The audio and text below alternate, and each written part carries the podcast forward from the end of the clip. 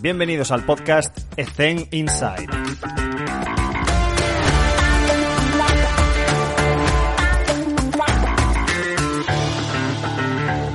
Muy buenas a todos y bienvenidos un día más a Ethen Inside. Hoy está con nosotros Kike G, lo he pronunciado bien. Kike, ¿qué tal? ¿Cómo estás? ¿Cómo te encuentras?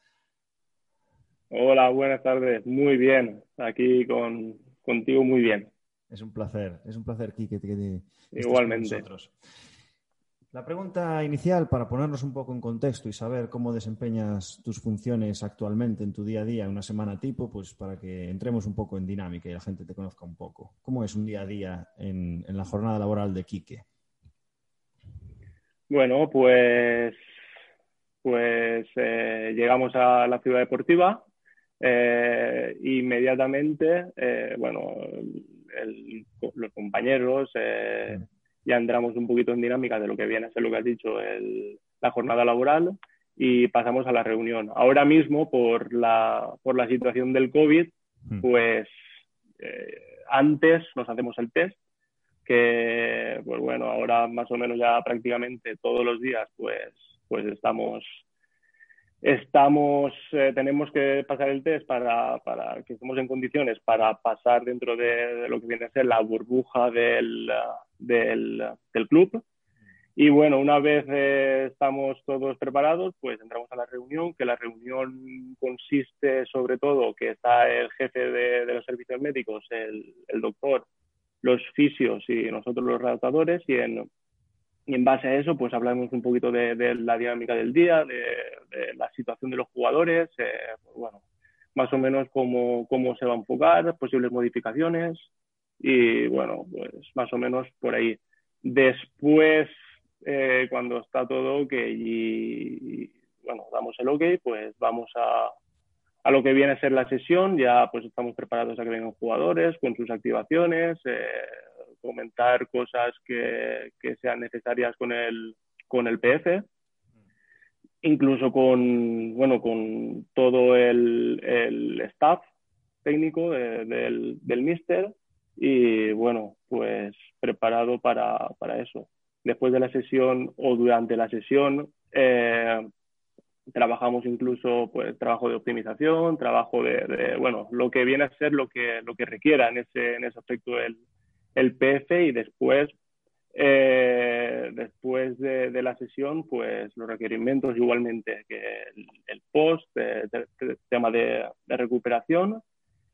Y bueno, pues a ver cómo, cómo acaba todo. Eh, bueno, ya un poquito más trabajo individualizado. Eh, depende del día. Depende del día, pues nos vamos a un tipo de trabajo o otro pero bueno, más o menos en la dinámica de lo que viene a ser el, el equipo y, y, las demandas del fútbol, que ahora mismo pues sí que es verdad que por todo esto del, del COVID se ha vuelto un poquito más raro, más extraño, por, por todo, pues bueno, lo que podemos hacer.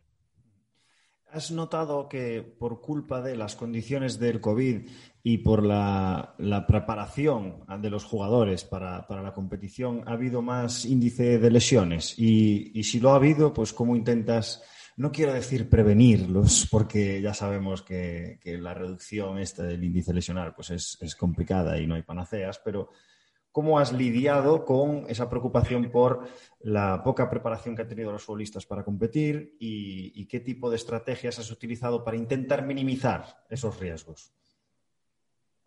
Bueno, ahora sí que se ha visto que, es tendencia, que los jugadores se están lesionando cada mm. vez. Eh, parece que, que con todo lo que estemos haciendo, con todo lo que estamos haciendo, pues mm.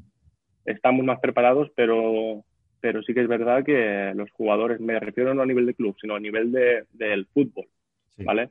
Eh, que los jugadores eh, se están lesionando y en las circunstancias del COVID, pues eh, imagino que se estará estudiando el por qué, pues sí que es verdad que, que se siguen lesionando. No hay una única causa.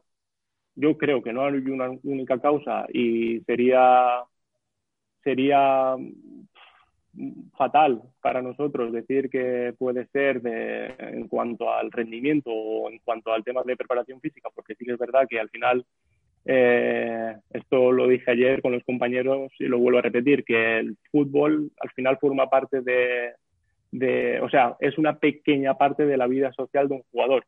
Entonces, eh, poner ahí el ambiente de rendimiento o, que no estén preparados físicamente y que se estén lesionando, pues sería, yo creo que sería un error pecar de eso.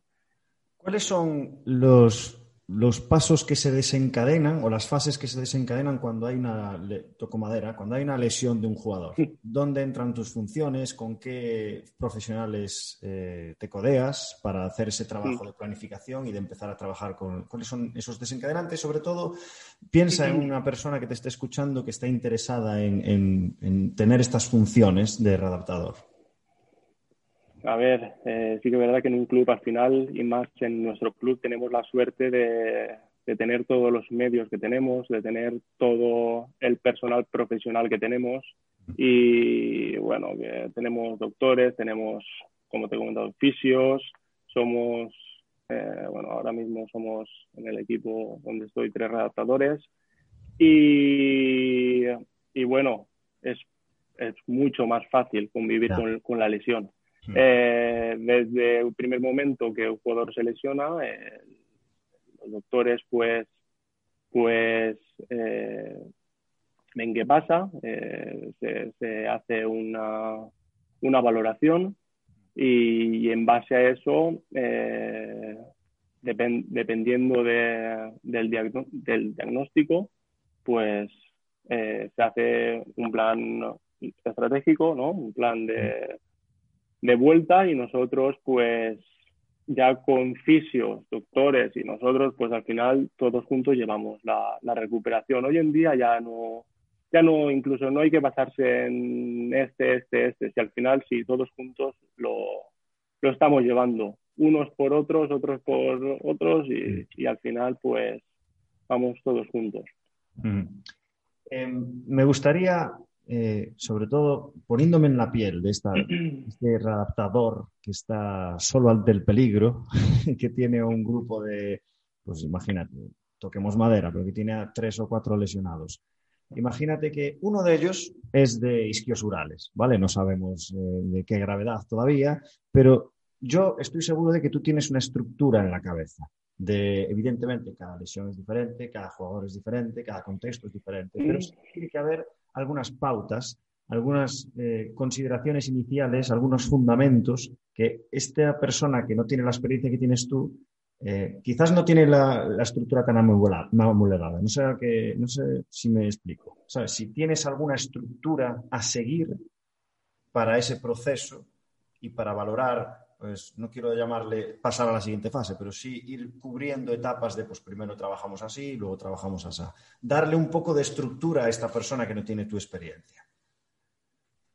Eh, pues bueno, eh, ya has comentado lo de, lo de que al final cada lesión es, es un mundo, pues bueno, pues si, si tuviese que ceñirme a lo que me has dicho, pues primero me basaría un poco en en la, en la estructura, en, recuperar esa funcionalidad de la estructura, mm. eh, sobre todo en primeras fases, el conocer que el jugador se vaya sintiendo a gusto en los estímulos que nosotros le estamos proporcionando y después en base a eso eh, hacer un planteamiento un poquito más holístico, eh, basándonos en sobre todo en trabajos o tareas que involucren más esas esas sinergias musculares eh, y sobre todo a mí lo que me parece es fundamental es el, el contexto del fútbol. Al final yo creo que todo el trabajo y las tareas que nosotros tengamos que, que involucrar, eh, ya sea en redactación o sea en, bueno, en un entrenamiento en sí, eh, tenemos que basarnos en el contexto del, del deporte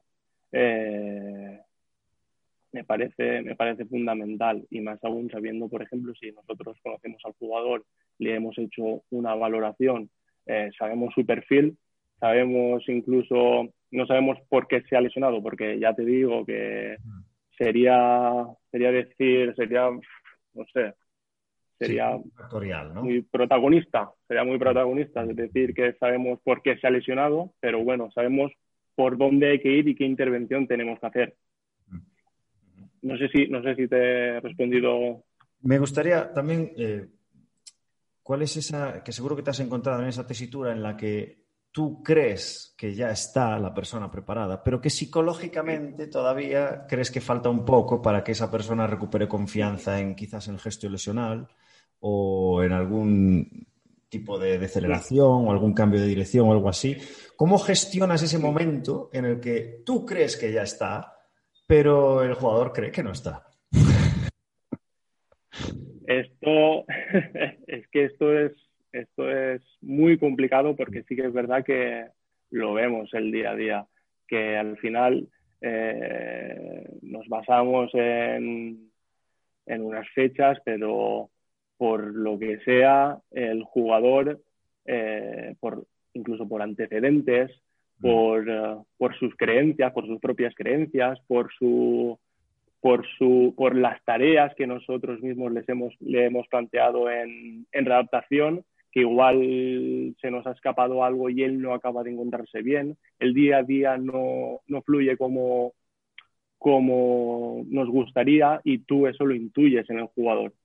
Pero, pero claro, eh, igualmente tareas que, que, hacemos en campo sí que es verdad que ves que no, no, no acaba de estar a gusto, no, no está cómodo eh, y él también te lo transmite.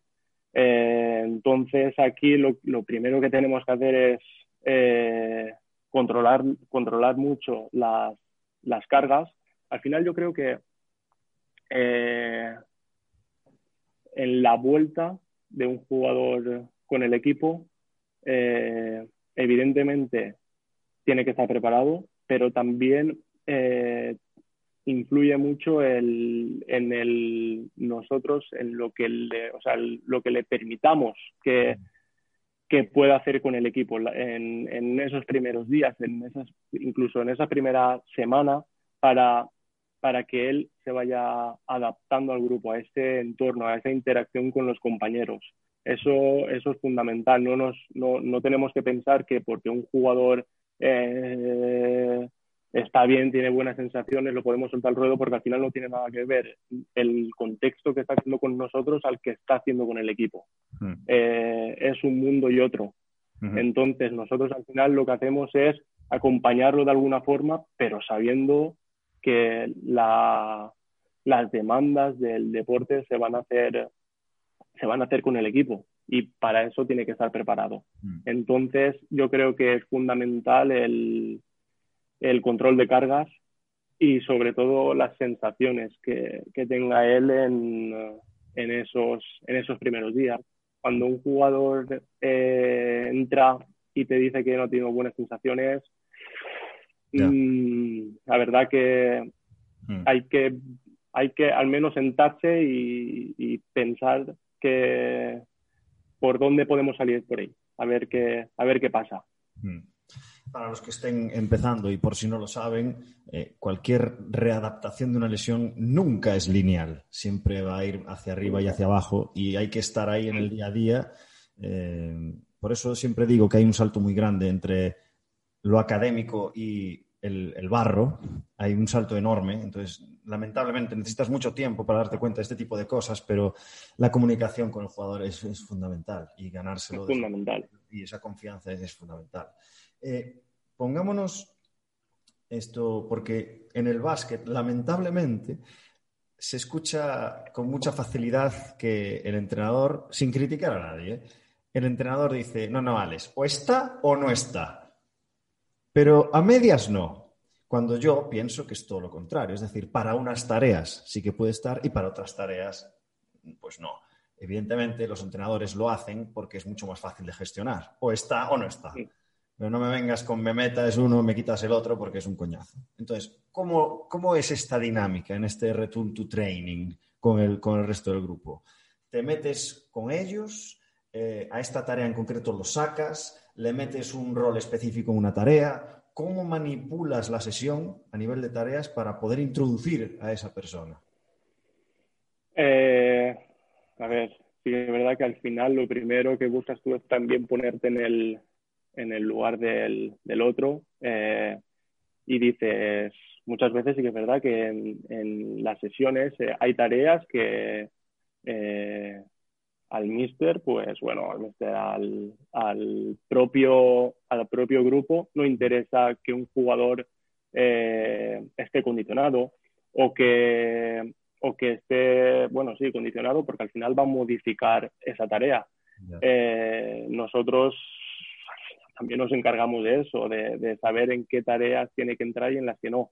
Eh, yo creo que el, el, si podemos meternos ahí, sobre todo va en función del peso que tengamos en el, en el grupo, eh, de, de, lo que nosotros podamos hacer. nosotros bueno, te digo, desde mi perspectiva, por suerte, eh, cada vez más, eh, pues, entramos dentro de, lo que viene a ser eh, la dinámica de grupo, de poder dentro de cuando se pueda condicionar un jugador y de ese control del jugador cuando ya está con el equipo incluso que incluso jugadores que no, que no salgan de lesión, que tengan algún tipo de molestias, que los tengamos ahí un poco controlados, pues tenemos que, tenemos que controlarlos porque al final hay que pensar que lo que interesa es que, que lleguen para el, para el fin de semana, que es cuando, cuando viene el día, el día de partido.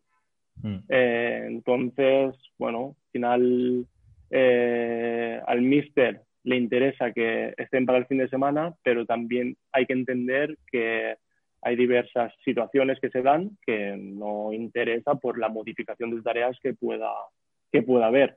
Mm, ¿Y qué opinas de, porque me vino a la cabeza que nos, lo comentó en el podcast, eh, no recuerdo quién ya, porque van muchos, pero algún compañero de profesión que decía que eh, nos estamos yendo hacia que sobre todo en el fútbol, que está todo mucho más profesionalizado y hay mucho más dinero, se externalicen eh, algunos servicios en cuanto a que el club, en este caso, pues preparadores físicos o adaptadores, tienen que convivir con agentes externos, súper profesionales también, pero ¿Cómo hay esa comunicación entre, entre los que están en el club, los que están fuera, el trabajo que está haciendo, la carga que recibe? Dios mío, esto es, esto es, esto es complicadísimo. Y me han dicho que en el futuro va es esa tendencia de que, se, de que los jugadores se, paguen un entrenador personal y lo tenga durante la temporada. Esto no sé si te ha pasado, pero, pero, me gustaría saber cuál es tu opinión en cuanto a esto. Eh, a ver, creo que esa tendencia es verdad, que cada vez el jugador optará más por, por tener servicios fuera, porque al final lo que busca es, es su, su, mejora. Eh, no sé por qué se vende mucho el producto de, no, el producto no, pero el que tenga servicio fuera, ahí me imagino que ya entran, entran pues si no es el propio jugador, pues representantes, eh, no sé, más cosas que al final nosotros ahí tampoco, tampoco entramos. Pero bueno, eh, es una cosa que sí que hay que tener en cuenta. Pero tampoco considero que sea malo. Mm. Es una cosa que dentro de nosotros, ahora mismo, donde estamos, tenemos que convivir, porque sí que es verdad que, que pasa. Te lo uno con la siguiente, porque sí también estaba pensando en, darle la vuelta a la tortilla. Es decir, cuando una persona... Eh, vamos a ver, vamos a ponernos en este contexto. Tú estás haciendo una rotación de lesión para, competir ya, ya está entrenando con el equipo y tal, pero la sensación del jugador es que al revés, está preparado, se siente preparado, pero no está preparado. O agentes, entrenadores, que me acordé porque lo comentaste ahora, le están forzando a jugar, pues, pues, porque ese partido es fundamental y tiene que jugar, pero no está recuperado todavía al 100%. Dios mío, ¿cómo, cómo gestionas esta, esta presión? Esa es, la, esa, esa es la peor situación que se puede dar en un, en un jugador, porque al final eh, parece que, que, va, le está lloviendo de todos los sitios, pero no sabe por dónde ir. Entonces, eh, nosotros sí que es verdad que con la gente de fuera, siempre que nos lo proporciona el propio jugador, el propio jugador pues sí que es verdad que tenemos contacto con el trabajo que está haciendo fuera, mm. eh, incluso con, tratamientos que se puede hacer y bueno, de alguna forma eh, hay contacto. Y después con el propio jugador, con el propio jugador eh, también. Es que al final aquí es cuestión de, la confianza es mm. cuestión de confianza. Eh, si un jugador tiene, tiene confianza en explicarte o en decirte a ver lo que está haciendo y, que él te sienta parte de su, de su equipo, ¿no? Mm. de su, al final de su día a día, pues te, va a explicar más o menos el desarrollo que está siguiendo. Mm. Pero sí que es verdad que es un poco, es, es complicado, es muy complicado. ¿Y cómo, o sea, aquí sí que me gustaría que me, que me explicases porque ¿cuándo termina eh, la readaptación? porque, claro, yo siempre pienso que, bueno, y es una realidad, que cuando una persona se lesiona, le entrenas mejor que cuando no estaba lesionado. ¿Sabes? Hay, hay, esa, hay esa situación. Entonces, cuando la persona ya está compitiendo y ya lleva un par de semanas compitiendo, yo entiendo que esas dos semanas son de integración y sigues reforzando y va a quedar siempre una píldora específica de esa, de esa lesión, pero yo también soy mucho de intentar que olvide esa lesión. Entonces, esa delgada línea entre seguir reforzando la estructura o la función, pero también empezar a restarle importancia para que pierda ese chip psicológico de defensa hacia el, hacia el patrón lesional que ha tenido, eh, eh, pues yo qué sé, haciendo un valgo dinámico en un landing lateral, yo qué sé. Entonces, ¿cuándo termina la, la integración, la, la, readaptación? ¿Cuándo es uno más, digamos, no? Será uno más cuando él se encuentre bien. Cuando mm. él se encuentre bien y note que el trabajo que ha hecho eh, le ha funcionado y está cómodo en su día a día, ahí habrá terminado la readaptación. La readaptación me refiero a, pues, a lo que has comentado. Eh, después el trabajo, el entrenamiento que se quiera hacer después, como quieras llamarlo, mm. pues sí que es verdad que al final eh, el jugador trabaja y tiene que trabajar. Eh, ya sea eh, después de la adaptación, eh, por lo que sea, pero, pero tiene que trabajar. Entonces, yo considero que, que el, o sea, no, no, nos vamos a meter en altas médicas ni alta competitiva, ahí no, pero bueno, al final la adaptación, la línea que, que, has explicado tú, yo creo que se pasa cuando el jugador tolera todo eh, se encuentra cómodo y, bueno, se encuentra bien al menos para, poder seguir entrenando. Y la situación en la que em, te va a parecer una pregunta estúpida, pero me gustaría saberlo igual. Esto se lo pregunté a Aníbal, pero más concretamente te hago la pregunta relacionada con una persona que, pues quizás ese es su primer partido después de la lesión o el segundo partido después de la lesión y no entra de inicio, sino que entra eh, como suplente y entra pues en el minuto 60. ¿Qué tipo de cosas haces con ese jugador? Da igual la posición, o sea, me refiero, eh, yo qué sé, un lateral. ¿Qué cosas haces con esa persona eh, para prepararlo para la competición, teniendo en cuenta que es la primera después de su lesión? el partido, ¿eh? Hablo del partido. Ah, en partido. Sí. Perdón, el entrenador dice, David, sales. ¿Tú vas con él a hacer el calentamiento previo a la salida al partido? Si tuviese que ir yo ahora mismo, eso, eso lo hace, lo hace, claro, eso lo hace el preparador físico. Estamos hablando de la activación, de la activación que hace antes, o sea, de la activación que hace para salir a, competir. A competir, exacto. Sale del banquillo, digamos. Eso, lo hace el prepo. Vale, vale, vale. Y tú haces las activaciones en, los entrenamientos, entiendo. Sí. Vale, pues esas activaciones, ¿qué, cosas? Ya sé que es una pregunta difícil porque no estamos hablando de ninguna lesión en particular, pero ¿qué tipo de cosas eh, aparecen en tus, en tus activaciones? Eh, irá en función, o sea, o, irá enfocado a, sobre todo a, la, lesión que ha tenido o a lo que nos, a lo que hemos querido reforzar durante esa, esa readaptación. Eso me basaría en la primera parte. Después, en la segunda parte, iría un poquito más a trabajo dinámico, eh, involucrando eh, inestabilidad o involucrando un poquito más esa bueno ese sí esa, esa inestabilidad para que para que para que se pueda adaptar lo mejor posible a las demandas que van a, a surgir fuera pero bueno al menos para, para que el sistema nervioso para que para que esté para que se despierten sí. sí, sí. Y para una persona, imagínate que, bueno, no sé si tuviste claro desde el principio el ser adaptador, pero ponte, imagínate que te está escuchando una persona que acaba de terminar la carrera y que sí tiene claro que, oye, yo quiero ser adaptador de un equipo de fútbol. ¿Cuáles son los consejos que le darías a nivel de pasos a seguir? Eh, autores a seguir, bibliografía a seguir. Voy a hacer esa pregunta ya ahora para que si quieres compartir algún libro, que puede ser de eso o no, ¿eh? o sea, lo que quieras, pues ya nos comentes, pero ¿cuáles serían esos pasos para evolucionar hacia conseguir la oportunidad de ser redactador en un equipo de fútbol profesional?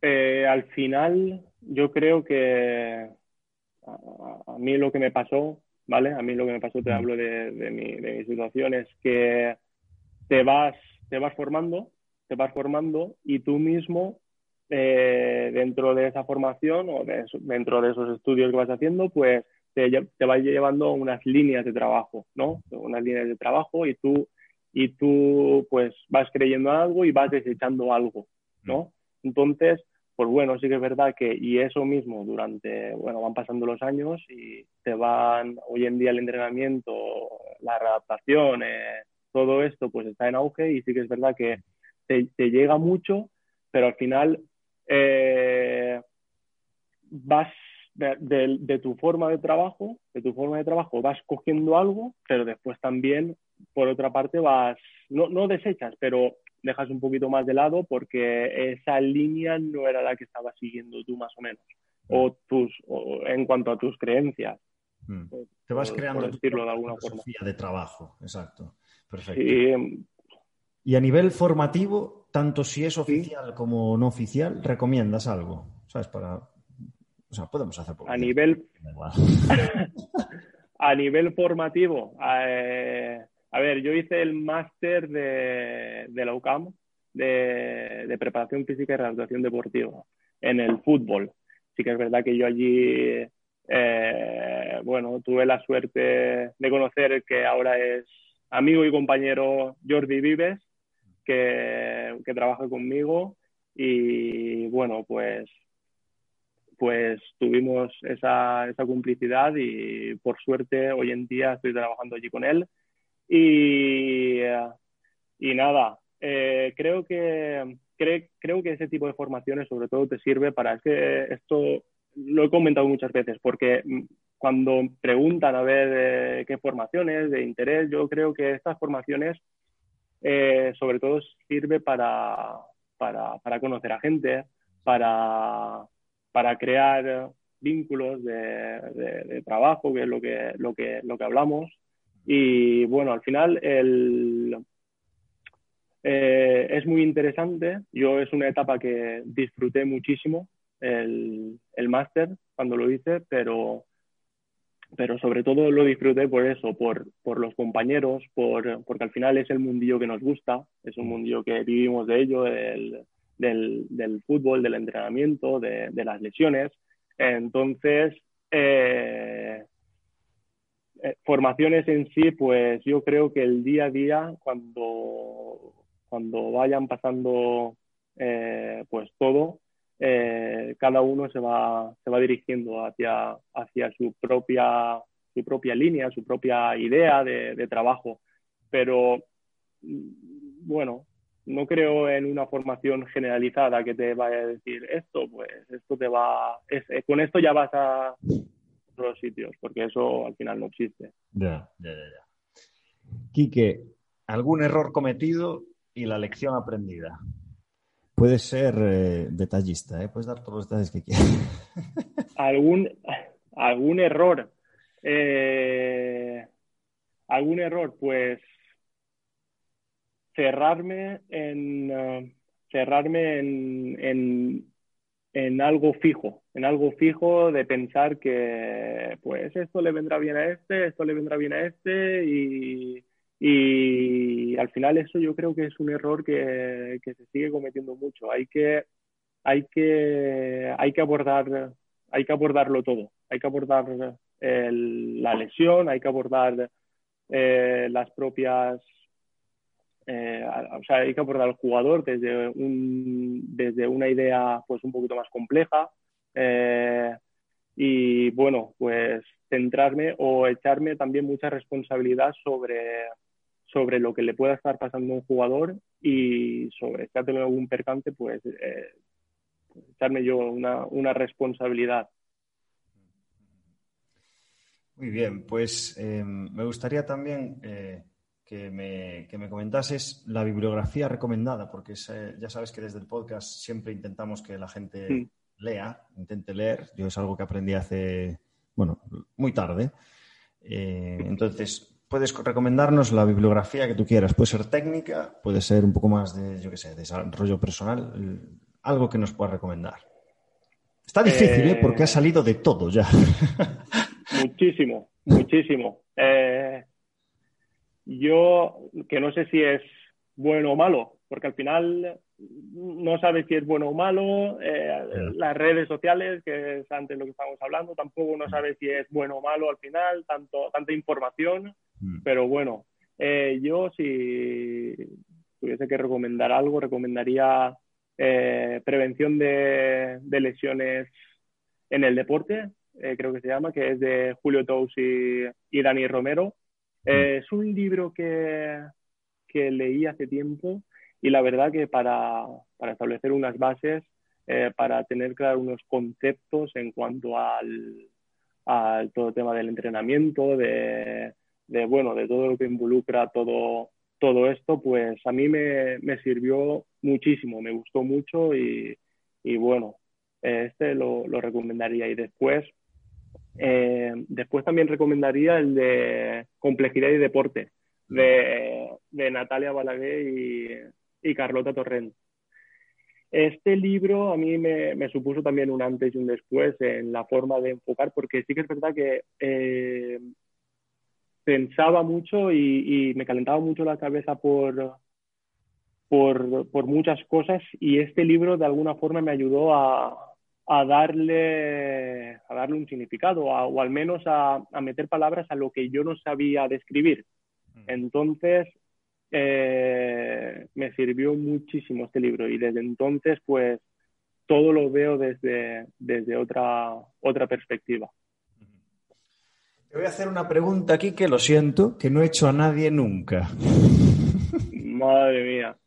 Eh, hay mucha gente que, sé, que escucha el podcast y que o ha emprendido recientemente o ha emprendido hace mucho, o está pensándose en emprender y tener su espacio, ya no digo nave, sino pues una habitación, eh, pues, 100 metros cuadrados o 150, lo que sea, y, trabajar con deportistas de alto rendimiento. Bueno, entonces ponte en esa tesitura de esa persona que, pues, que ha invertido su dinero, tal, no sé cuánto. Bien. Y yo te digo, Quique, tienes 10.000 euros, 10.000 euros, ¿eh? en comprar material para acondicionar ese espacio para recuperar gente de lesiones. Sí.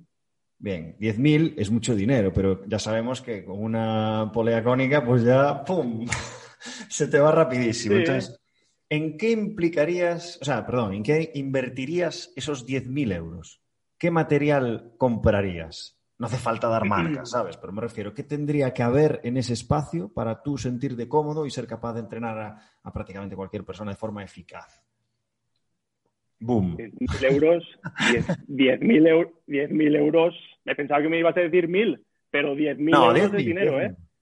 10.000. Madre mía, 10.000 euros. Eh, a ver. Esto se amortiza rápido, hombre. claro, eh, con lo que has, lo que has comentado de la cónica, eh, pues ah, perdón, me olvidé. Y, trabajas en, no trabajas individual, trabajas en grupos. Estás con grupos reducidos de tres personas. Mm. Porque individual, claro, mucha pasta.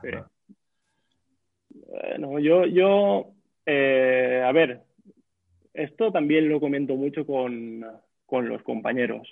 Eh, tenemos la suerte, tenemos la suerte en, nuestro sector de, que para entrenar o para hacer buenas sesiones tampoco es necesario tanto. Eh, por, por, nuestro sector. Al final, eh, nosotros yo creo que con lo que nos tenemos que basar y con lo que tenemos que con lo que tenemos que basarnos principalmente es con la creatividad. Eh, nos basamos en ello, en la creatividad y evidentemente, claro que necesitas material, pero de nada te sirve hacer una, una, inversión fuerte, que es lo que has dicho, hacer una inversión fuerte, si después esa inversión no sabemos, no sabemos utilizarla o no sabemos de alguna forma rentabilizarla.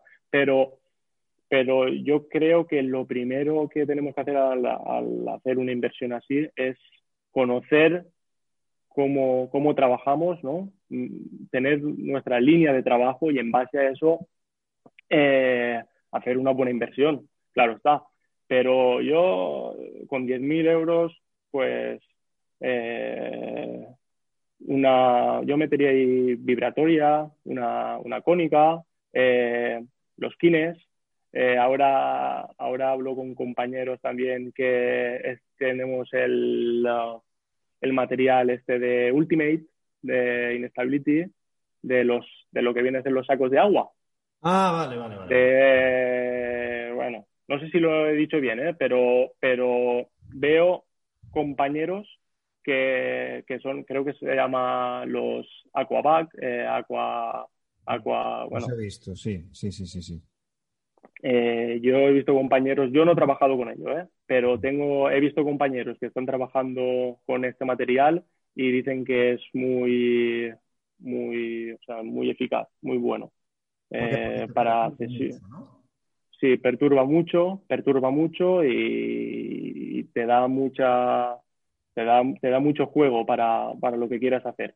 Mm, y aparte, aparte lo que lo que sirve mucho es que eh, en los puntos, los puntos de, fijación de, la propia persona, que lo que viene a ser los atractores, eh, lo que eh, provoca es esa fluctuación, que lo que haces es perturbar y de esa forma intentas, intentas que de algo inestable, no volverlo estable, pero que se vayan produciendo esas adaptaciones. Entonces, eh, yo no he trabajado con esto, pero me parece algo muy interesante, mm. igual que la propia cónica. Al final nos pensamos que, también lo hablo mucho con compañeros, que nos pensamos que la cónica lo vendemos como un refuerzo excéntrico y al final una cónica principalmente lo que, lo que hace en las sesiones es perturbar.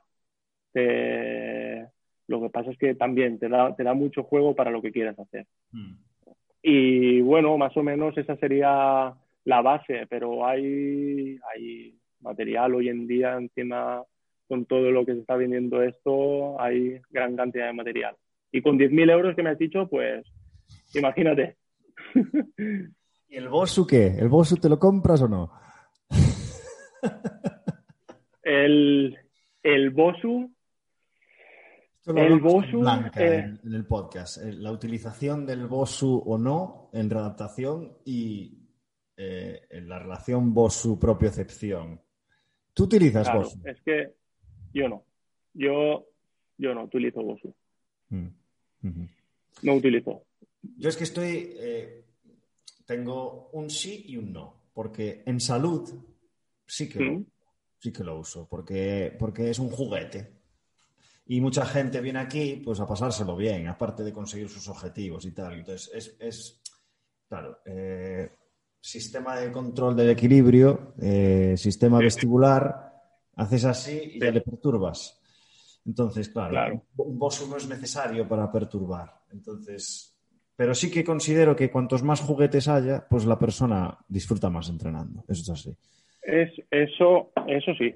Eso Emprendimiento Lo que pasa es que eso es. Nosotros al final eh, sí que es verdad que al final cuando una persona paga, ¿no? Para, para hacer una sesión, pues cambia totalmente la perspectiva de todo. Al final nosotros eh, no, no, no, tenemos eso. Al final nosotros lo que buscamos es eh, pues darle lo, la dosis mínima eficaz a un, a un jugador.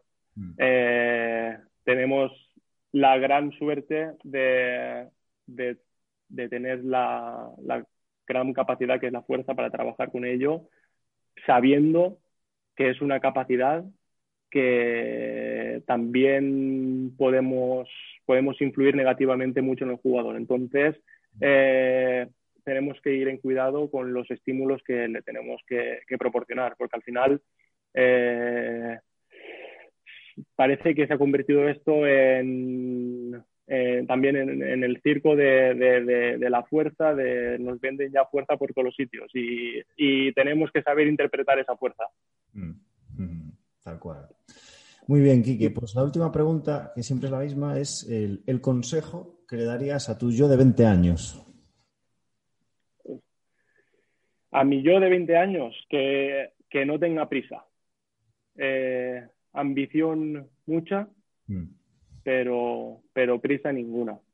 Que se deje, se deje guiar por, sobre todo por, por la familia, por la gente que, que, está en nuestro día a día, porque sí que es verdad que al final cuando, cuando acabas la carrera, eh, haces el máster, eh, haces cursos, pues te crees que estás preparado ya para, para comerte el mundo. Y sí que es verdad que eh, no es así.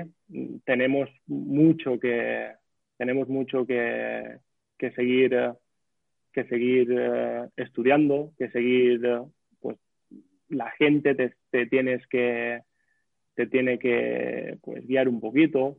Mm. Y, pero bueno, al final un error, eh, los, los, errores que, que, yo personalmente haya podido cometer los considero también pues oportunidades de, de, seguir mejorando. Al final sí que es verdad que cometes errores, pero bueno, igual los volvería a cometer. No, lo sé, pero, pero bueno, sí que, sí que los considero como, como, bueno, como formas de, replantearte otras cosas, de seguir, de seguir adelante. Nunca dejar de aprender. Perfecto, perfecto consejo. Kiki, ha sido un placer eh, que hayas estado con nosotros en el podcast. Espero que hayas estado cómodo y lo hayas disfrutado. Desde luego han aparecido que cada vez es más difícil aparecer con temas diferentes y, nos has hecho reflexionar. Así que muchísimas gracias. Eh, te deseo lo mejor en lo personal, pero sobre todo en lo personal. Y cuídate mucho, ¿vale? Muchas gracias, Alex. Igualmente.